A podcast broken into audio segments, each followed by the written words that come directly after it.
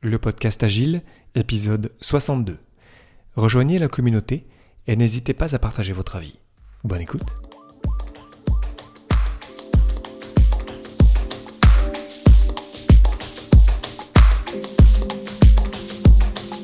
Bonjour, bonsoir et bienvenue dans le monde complexe. Vous écoutez le podcast Agile, je suis Léo Daven et je réponds chaque semaine à une question liée à l'état d'esprit, aux valeurs, principes et pratiques agiles qui font évoluer le monde du travail au-delà. Merci d'être à l'écoute aujourd'hui, retrouvez tous les épisodes sur le site web du podcast, lepodcastagile.fr. Aujourd'hui, pourquoi vous ne trouverez pas de réponse au podcast Agile?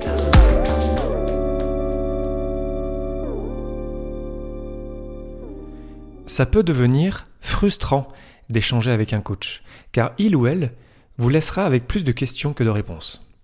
C'est quelque chose que je vis au quotidien en tant que coach agile et lean.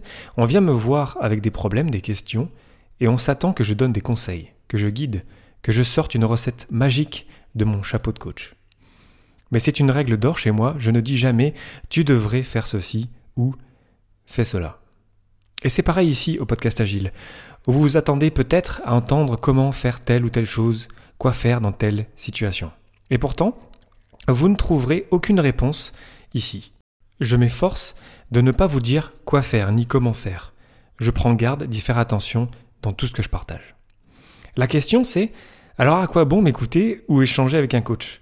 On va voir que tout est affaire de contexte et qu'il est primordial que vous réfléchissiez vous-même à la situation dans laquelle vous êtes et que vos réponses face à cette situation vous appartiennent. D'abord, un coach ne vous connaît pas et ne peut pas comprendre pleinement votre contexte. Seul vous comprenez pleinement là où vous êtes et là où vous en êtes. On l'a vu avec le cadre Kinefin dans l'épisode 34 du podcast Agile, chaque contexte est unique. Et même dans l'éventualité où il était possible de transférer instantanément toute votre connaissance d'un problème dans mon cerveau ou dans celui de votre coach, il restera toujours un quelque chose qui vous sera propre, votre personnalité, vos particularités, vos réactions. Il faut les conserver, vos spécificités. Car ce contexte, vous vivez dedans avec votre propre style.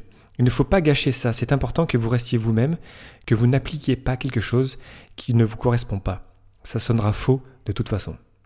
Combien de transformations agiles ratées avant même d'avoir commencé, parce qu'à l'origine on ne comprenait pas ce qu'agile veut dire, et qu'on appliquait de nouvelles pratiques sans réfléchir. Mais continuons d'imaginer que ça soit possible, de transférer aussi toutes vos spécificités dans le cerveau du coach.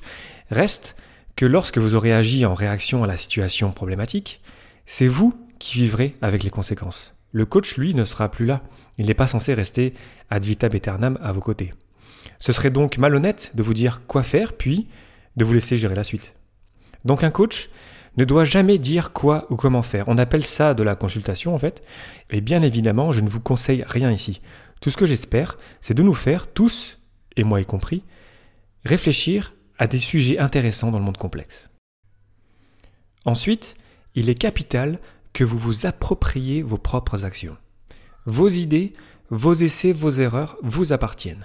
Vous devez en être le responsable la solution au problème doit vous appartenir, le coach pose des questions et les réponses doivent venir de vous.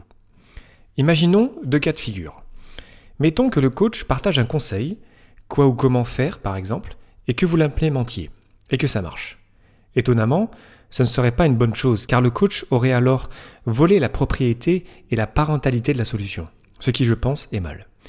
Et plus tard, lorsqu'un nouveau problème se présentera, vous aurez naturellement tendance à revenir chercher des solutions auprès de votre coach, ce qui n'est pas sain, je pense.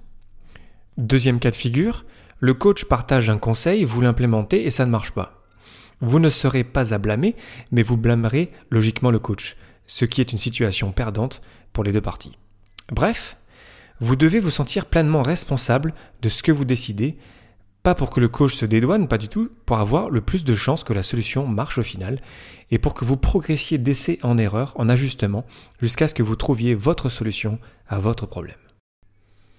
Alors pourquoi je ne partage pas de réponse ici, et pourquoi un coach ne vous donnera pas de réponse non plus?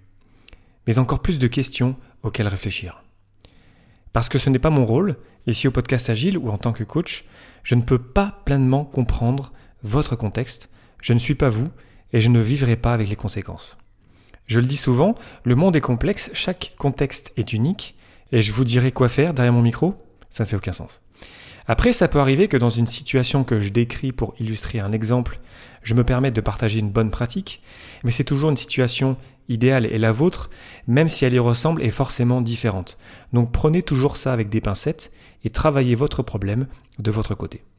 Mon rôle, c'est de nous faire réfléchir. J'imagine ce podcast comme une bouffée d'air frais, un espace de réflexion qui nous fait tous réfléchir et grandir, moi y compris bien sûr.